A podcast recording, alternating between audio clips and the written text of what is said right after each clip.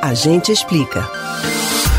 Para muitos, a ideia de sair de férias, viajar e conhecer novos lugares precisou ser adiada por conta da pandemia. Nessa hora, muita gente se preocupa em como remarcar a passagem aérea, que estava programada para alguma data deste período. Quer entender como você deve proceder se este for o seu caso? Quais são os seus direitos? Pode pedir reembolso? A gente explica.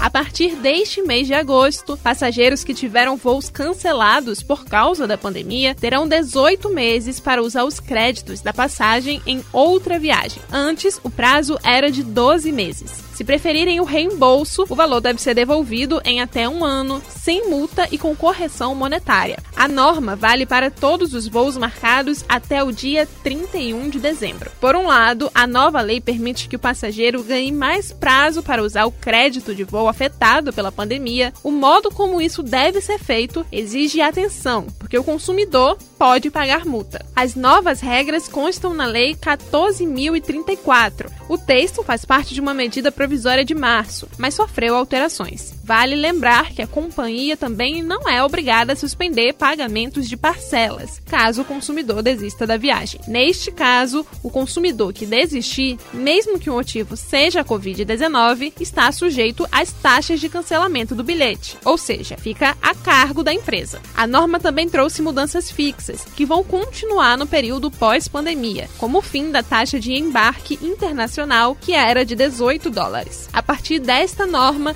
também tem outras outra novidade que já está valendo e segue para depois da pandemia. Passageiro que for pedir uma reparação por danos morais ao ter um voo atrasado ou cancelado terá que comprovar o dano. Mas vale lembrar que esses motivos não alteram a necessidade da companhia dar assistência material aos passageiros.